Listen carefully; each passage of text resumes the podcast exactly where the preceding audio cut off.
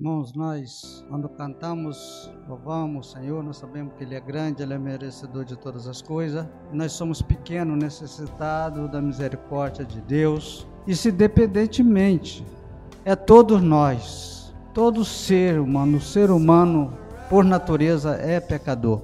E todos nós, como diz o apóstolo Paulo, todos nós pecamos e carecemos da graça e da misericórdia de Deus. Mas, na quarta-feira, passou agora, volta de 10 horas, a gente estava num culto fúnebre na Igreja Assembleia de Deus, uma, uma congregação pertencente à, à Igreja de Alegre, no Espírito Santo. E um momento, irmãos, o qual de refletir, momento, o melhor momento da nossa reflexão para a nossa vida é quando a gente está num culto fúnebre.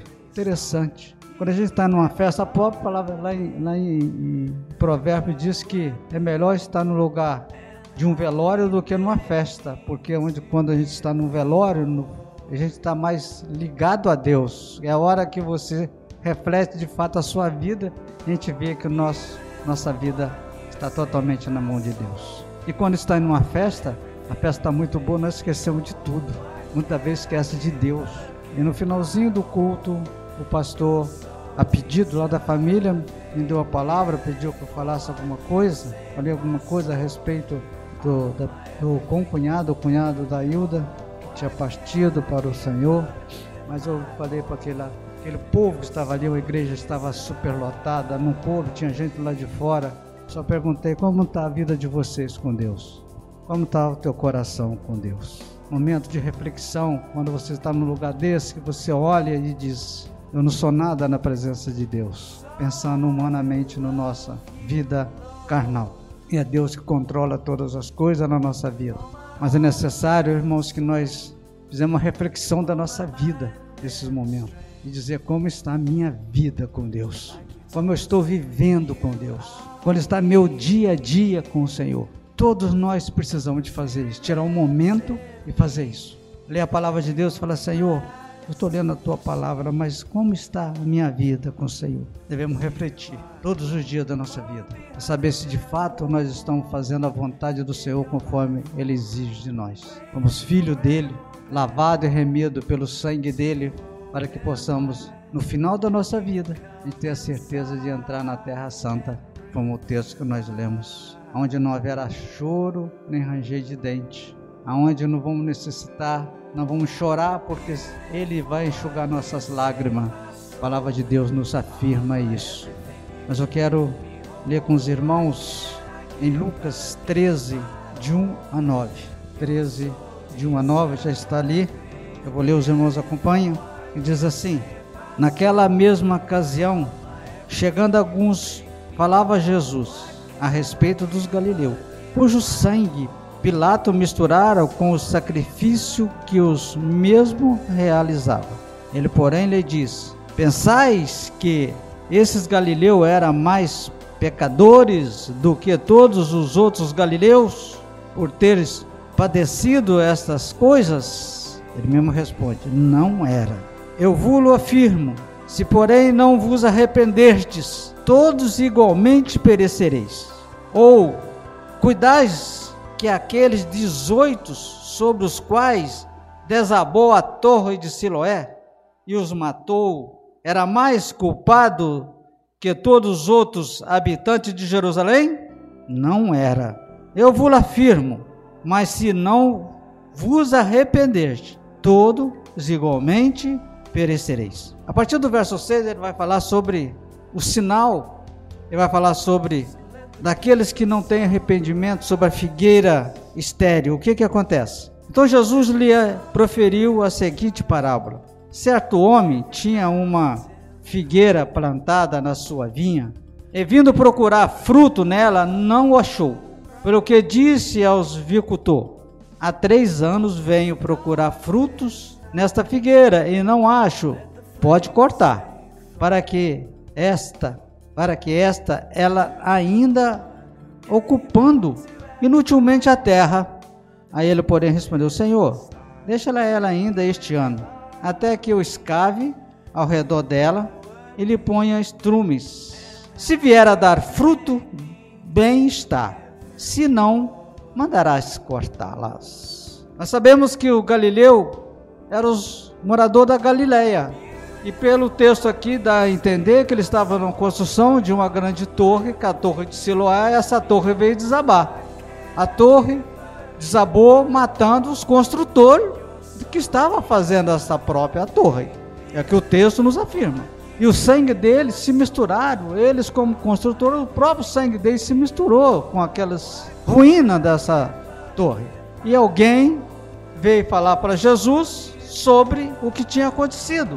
E ele vem dar uma explicação sobre a natureza do ser humano e pecadores que somos, necessitados que somos, igualmente que somos, sem diferença nenhuma de um para o outro.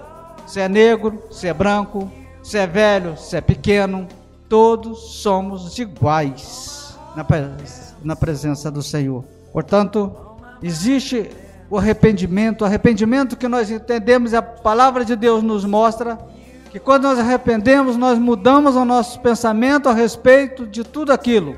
É mudança de mente. Quando nós arrependemos de alguma coisa que nós fizemos de errado, nós vamos meditar e vamos tentar de toda maneira não fazer mais aquilo. Arrependimento de verdade. Um exemplo que temos é de alguém que dá um prejuízo a você ou alguém.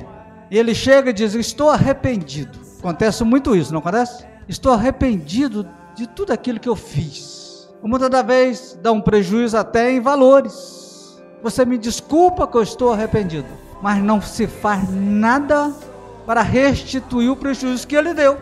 Então, aonde está o arrependimento? Aonde está esse arrependimento?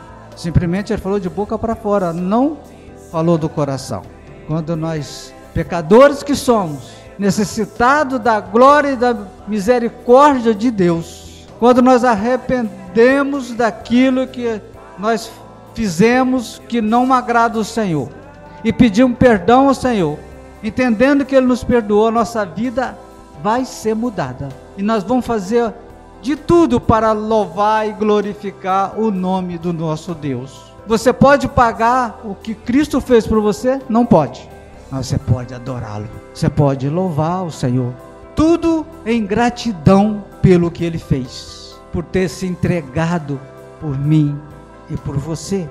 Somente o que está esta verdadeira arrependimento pode ficar de pé na presença do Senhor Somente o, quem tem um arrependimento verdadeiro pode ter certeza de estar na presença do Senhor, como diz no verso de 1 a 13, depois de 4 e 5, que diz: Naquela mesma ocasião, chegando alguns, falava Jesus a respeito dos galileus, cujo sangue Pilato misturava com sacrifício, que ele os mesmo realizava.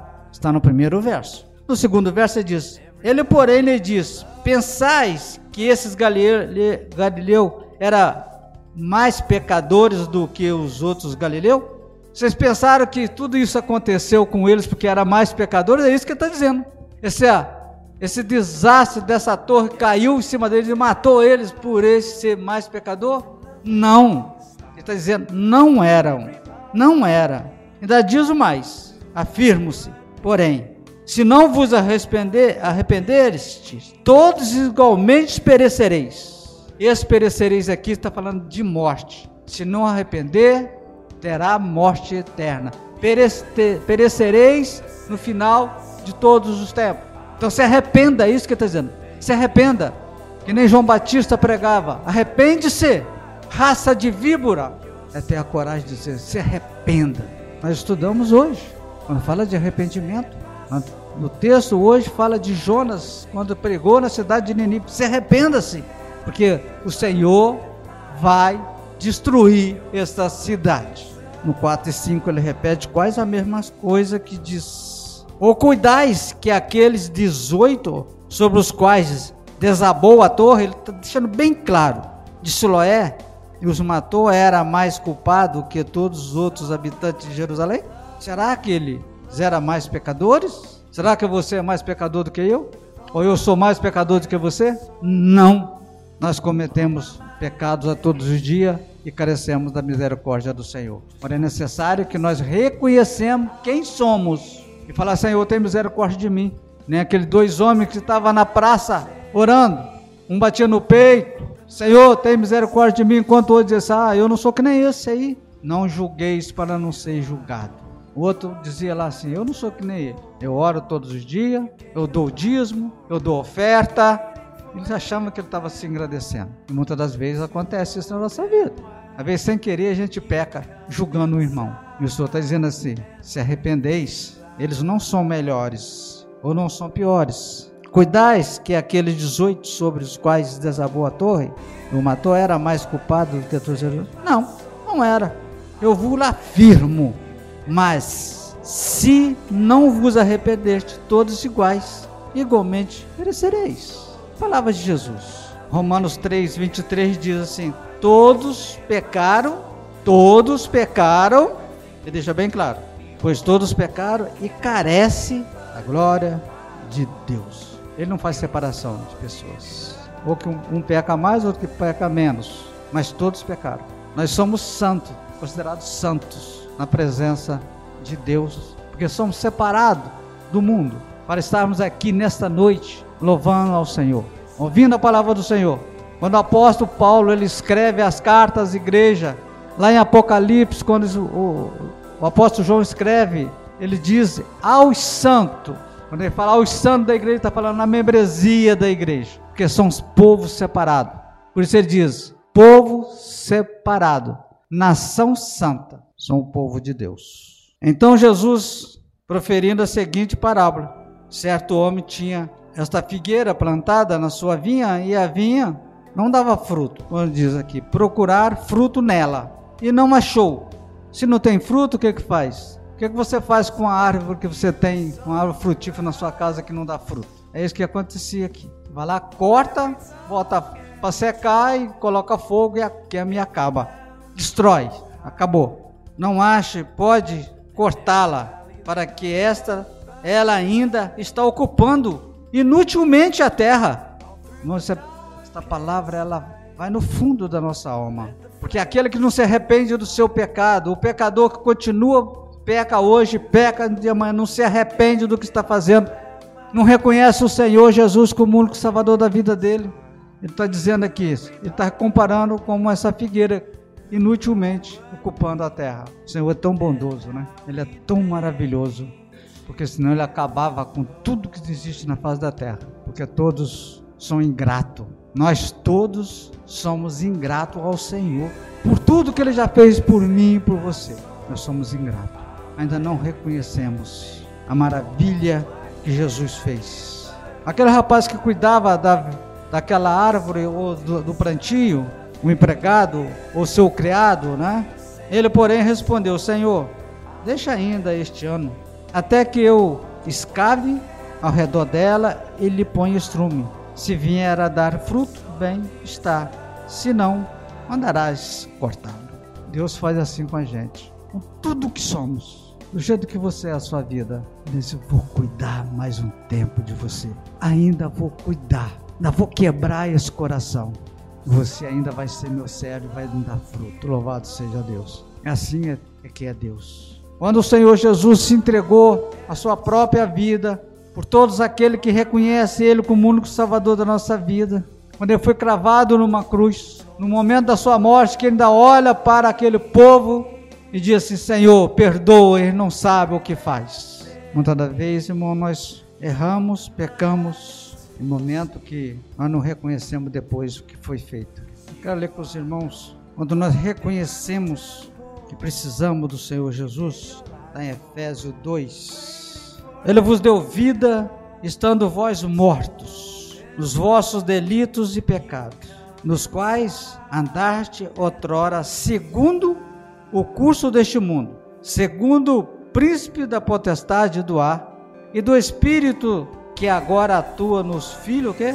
da desobediência. Então ele está dizendo: Cristo nos deu vida, estando nós mortos nos nossos delitos e pecados. Ele não deu vida. Todos nós estava morto.